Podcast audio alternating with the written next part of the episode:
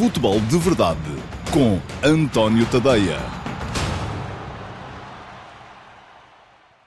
Olá, muito bom dia a todos. Eu sou António Tadeia. Este é o Futebol de Verdade de 8 de janeiro de uh, 2020. Hoje é quarta-feira, Futebol de Verdade de meio da semana. E uh, vou hoje tentar explicar-vos uh, aquilo que eu penso, pelo menos, ou aquela que é a minha verdade, acerca da forma como, resumidamente, funciona o mercado de transferências. Mas se quiserem aplicar isto depois para o mercado de imobiliário, para o mercado de ações, enfim, é igual em todo o lado. Uh, é a maneira como funciona, em suma, o mercado, sobretudo quando envolve muito dinheiro, como é o caso do mercado de transferências no futebol mundial.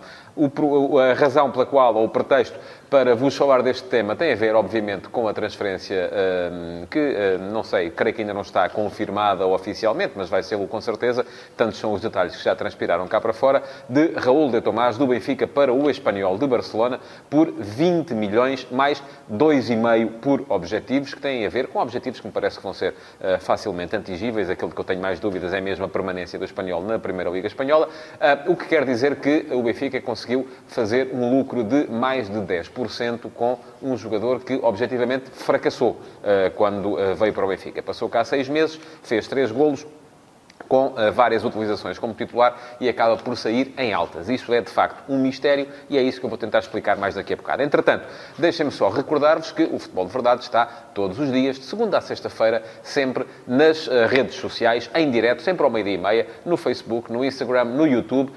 Se quiserem assistir, já sabem, é por volta dessa hora. Há maneira de porem as notificações uh, de forma a receberem uma notificação quando eu estiver a começar a emissão do dia.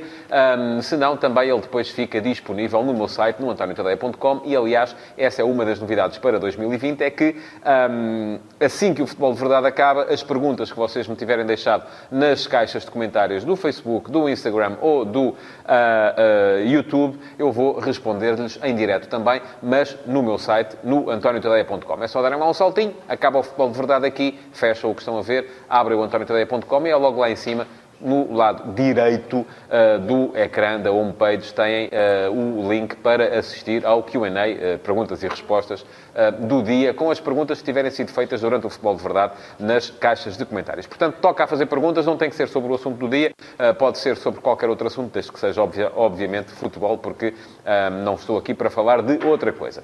Outra coisa também é que já podem, e eu isto tenho que insistir, já podem assinar a newsletter Entre Linhas, que é uma newsletter que em 5 minutos de leitura vão ter tudo o que mais importante se passou uh, no uh, futebol português e mundial uh, nesse dia. Ela sai todos os dias às 11 da noite, às 11 da noite vão tê-la disponível. Podem recebê-la no e-mail se a subscreverem ou podem, por enquanto, também lê-la no meu site, porque ela também lá vai estar. de qualquer modo, é uma boa forma de fechar o dia e de ficar a saber tudo aquilo que se passou nesse dia no futebol português e mundial. Podem também subscrever o meu canal no Telegram, se não têm Telegram é uma questão de o instalar uh, e assim receberão também notificações sempre que houver um conteúdo novo no antoniotadeia.com. Pronto, arrumado uh, tudo isto que tinha para vos dizer, vamos então ao tema do dia que tem a ver com mercado. Ora, eu hoje de manhã, no último passo, às 8 da manhã, escrevi sobre a transferência de, de Tomás, do Benfica para o Espanhol, um, eh, e uh, inclusive fiz ali alguma comparação com casos anteriores e um deles que me pareceu também igualmente difícil de explicar é todo o histórico de transferências, por exemplo, de Raul Jiménez, eh, que foi um jogador que um, veio do América do México para o Atlético de Madrid uh, por 10 milhões. Um, no Atlético de Madrid fracassou, fez apenas um gol numa época, uh, foi, salvo erro, quatro vezes titular e acabou por ser vendido do Atlético de Madrid para o Benfica por 20 milhões. Depois, no Benfica, em três anos com o Rui Vitória, é verdade que fez alguns gols importantes e muitos de vocês, sobretudo se forem benfiquistas, lembrar-se-ão deles, ah, mas nunca se impôs como titular na equipa de Rui Vitória. Foi quase sempre um, joker, um jogador que vinha do banco para ajudar a resolver, mas ainda assim acabou por sair, primeiro por empréstimo e depois com a opção de compra formalizada para o Wolverhampton por 38 milhões. Portanto, é um jogador que vai rendendo pouco, mas agora não, agora no Wolverhampton está finalmente a render ao nível daquilo que rendia no México. Tem 17 gols na primeira época, já 17 também em meia época neste segundo ano, mas foi um jogador que, mesmo não rendendo, foi sempre valorizando e sempre valorizando para o dobro. Ora, isto leva-nos a crer que o caso de Tomás ou o caso de Roberto, ou se quiserem alargar as questões para outros clubes, o caso de, uh, de Imbulá no Futebol Clube Porto, as transferências de Nakajima, primeiro do Portimonense para o Golfo Pérsico, depois do Golfo Pérsico para o Porto, o caso de Elias ainda no Sporting, quando o Sporting trabalhava com os fundos de investimento da, da, da Doyen, enfim.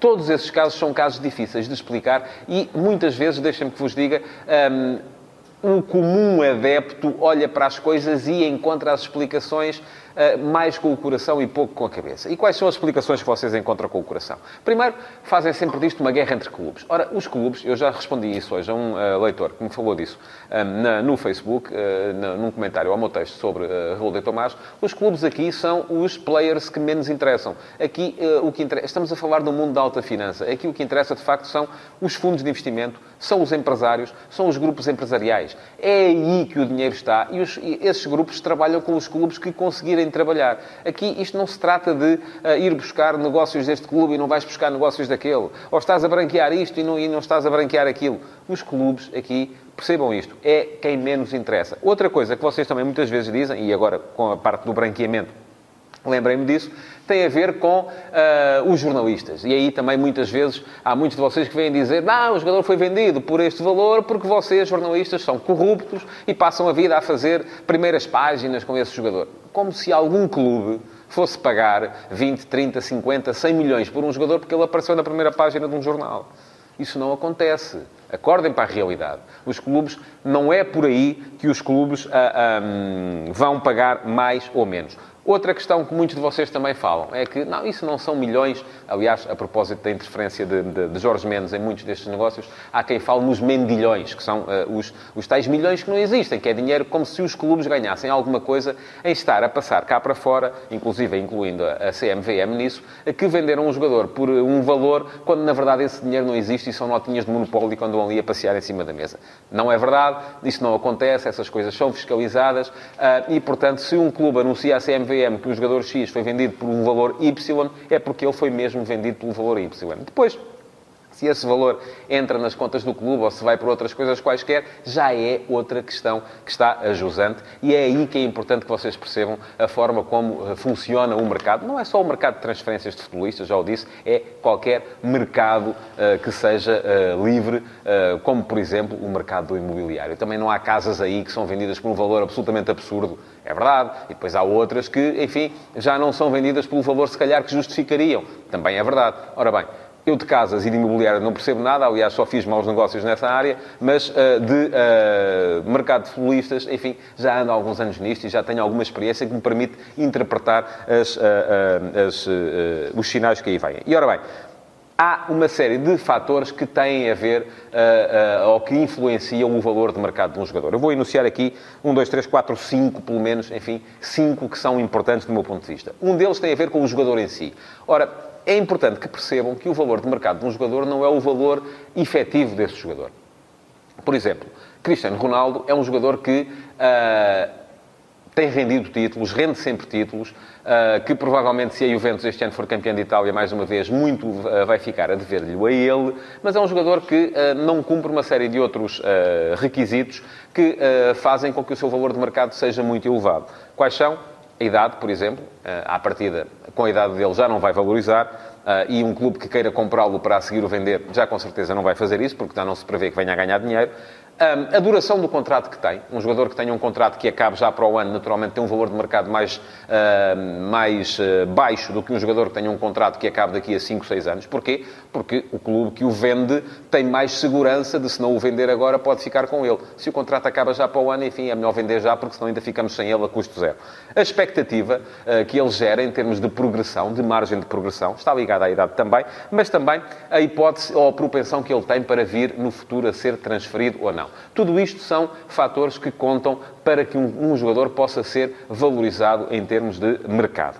Outra questão uh, que valoriza também é o clube que vende. Ora bem, como é que eu hei de explicar isto? Um, há clubes que, uh, pela tradição de terem jogadores que de lá saem e que dão uh, bons resultados para onde vão, uh, têm um histórico que lhes permite alguma margem de fiabilidade no mercado. É, foi a propósito disso que eu hoje no uh, último passo de hoje, a propósito de, de Tomás, uh, me recordei do tal cartaz uh, do Partido Democrata nos Estados Unidos, nas eleições de 68, com a cara de Richard Nixon e a frase Would you buy a used car from this man? Compraria um carro usado a este homem. O que é que isto quer dizer? Que Nixon não era alguém em quem, na opinião do, dos responsáveis de marketing do Partido Democrata, se pudesse confiar. Ora, isso veio a provar-se mais tarde, que era verdade, mas na altura acabou a campanha por não ter grande sucesso, também porque o candidato democrata era, era não era de facto forte, eh, era Hubert Humphrey, eh, que acabou por ficar com uh, o lugar na corrida devido ao assassinato de Robert Kennedy, mas isso também não interessa nada para aqui, uh, é só para vos dar a entender que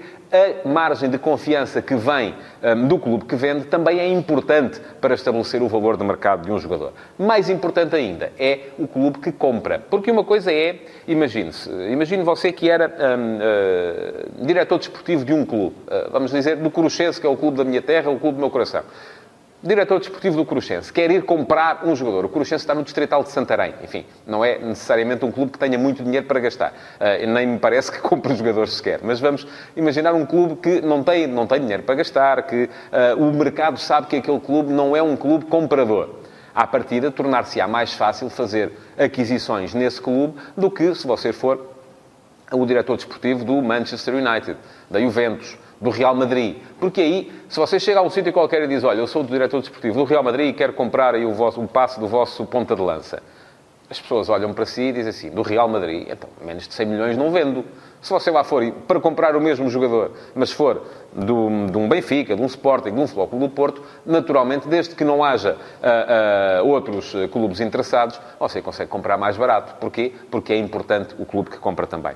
Por fim, temos a questão do empresário. E a questão do empresário ganha cada vez mais importância. E esta está ligada com o quinto fator de que eu vos queria falar, que são os acordos paralelos que pode eventualmente haver. E é aí que está muito, é aí que se joga muito daquilo que é o mercado neste momento. Ora, aquilo que se uh, percebe é que, por exemplo, Uh, Jorge Mendes consegue fazer negócios muito acima dos que conseguem fazer outros empresários neste momento no mercado. E não é Jorge Mendes, não está sozinho nisso. Pines Avi também está, uh, como está Mino Raiola. Enfim, são empresários que dominam uh, o mercado. E como é que eles dominam o mercado? Dominam o mercado entrando porta adentro dos responsáveis dos clubes que mexem com o mercado.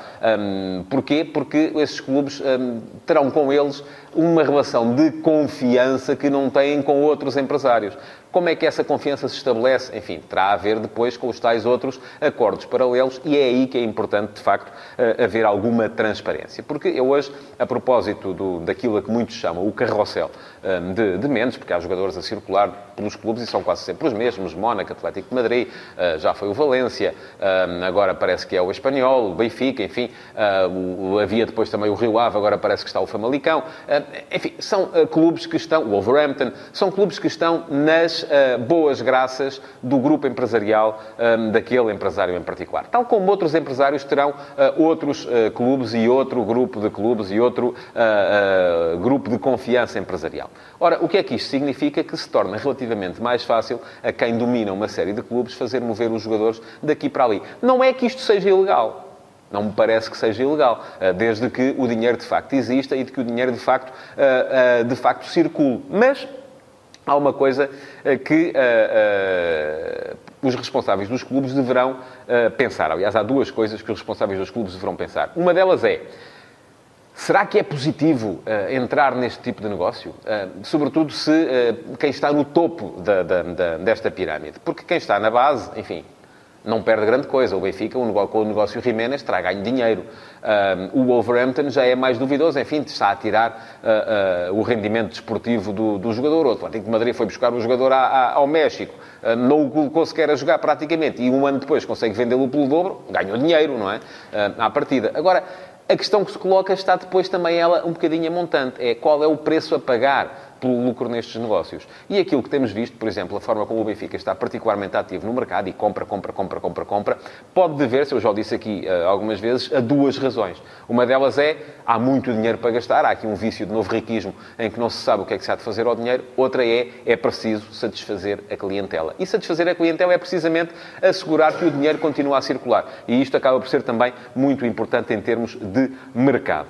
Outra questão, e essa sim, uh, parece-me que é da, do, do, âmbito da justiça, tem a ver com as, uh, e da investigação judicial, tem a ver com as relações que são estabelecidas, e eu acho que era muito importante haver transparência neste, neste caso, uh, não só no caso do Benfica, como é evidente, ou no caso da, do, do, do, grupo de clubes associados a Jorge Mendes, mas também no caso de qualquer fundo de investimento. A Doyen, que está a trabalhar numa área completamente ao lado, uh, também terá o seu grupo de clubes, também tem o seu grupo de clubes onde os jogadores circulam. E aqui a questão é eh, tem a ver com as ligações que são estabelecidas entre os uh, detentores do capital dos principais clubes. Eu hoje um, ehm, falei, não falei de muita coisa, falei ali apenas dos interesses que estão ligados à Fosun, uh, que é dona do Wolverhampton, que por sua vez é dona de parte do, do, do, do capital da SGPS de Jorge Mendes.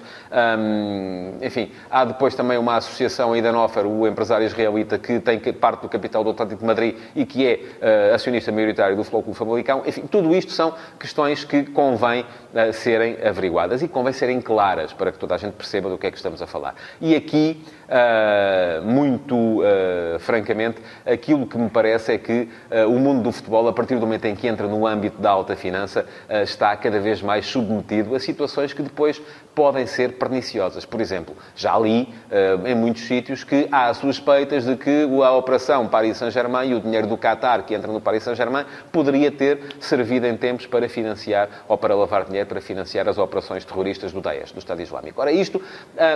É por isso, não é por causa dos clubes. Entendo que o que está aqui em causa não é definirmos se é o Benfica que faz os melhores negócios, ou é o Porto que faz os melhores negócios, ou os milhões destes são da treta, os milhões daqueles é que valem. Isso vale zero. O que está aqui em causa, de facto, é, são outras coisas, é o mundo da alta finança e é aí que, de facto, estarão ou têm de estar as preocupações. À partida, um, e vamos lá ver, o Wolverhampton, por exemplo, está a competir na Premier League e se a Premier League, que é de todas as entidades que fiscaliza e onde, por exemplo, o third party ownership é absolutamente proibido, eh, mas se a Premier League não viu nada de ilegal e investigou na operação eh, Wolverhampton, é porque com certeza não haverá lá nada de ilegal. Mas eu continuo a dizer que é importante que estas coisas sejam absolutamente claras e transparentes e o futebol tinha muito a ganhar com isso. Não sei se vai ser possível, mas era bom que assim fosse. Bom, Ponto final uh, neste tema. Vou passar muito rapidamente por mais dois.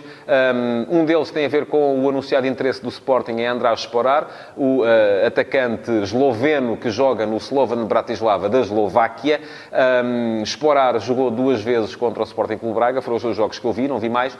E gostei bastante. Acho que se o Sporting conseguir uh, a contratação deste ponta de lança, é alguém que vem, de facto, acrescentar algo ao plantel da equipa liderada por Jorge Silas. Outro tema tem a ver com a comparação que foi ontem feita por Jorge Nuno Pinto da Costa entre José Maria Pedroto, uh, cujo falecimento, uh, de cujo falecimento se assinalaram ontem 35 anos, e Sérgio Conceição há, de facto, uh, pontos em comum. Uh, concordo com o Pinto da Costa. Percebe-se ali muito aquela um, revolta uh, quase permanente. Parece-me que em Pedroto ela era mais cerebral, em Sérgio Conceição ela é mais genuína, é mais sanguínea, mas, de facto, há sempre aquele instinto de revolta permanente. Eu ainda me recordo de Pedroto no ativo, não, já sou, enfim entradote e por isso mesmo estou eh, ainda, ainda, ainda assistia muito futebol uh, antes do falecimento de José Maria Pedroto e sei também daquilo que estou a falar.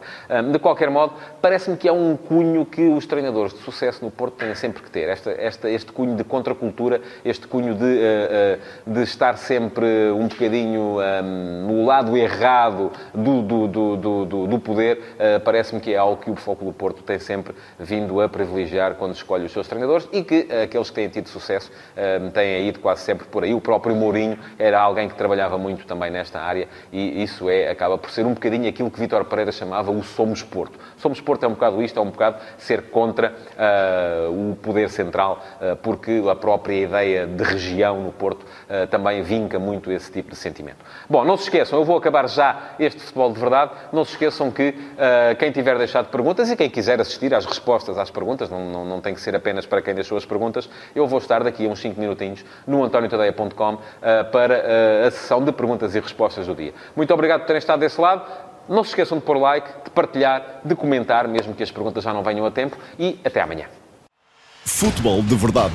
Em direto de segunda a sexta-feira, às 12h30, no Facebook de António Tadeia.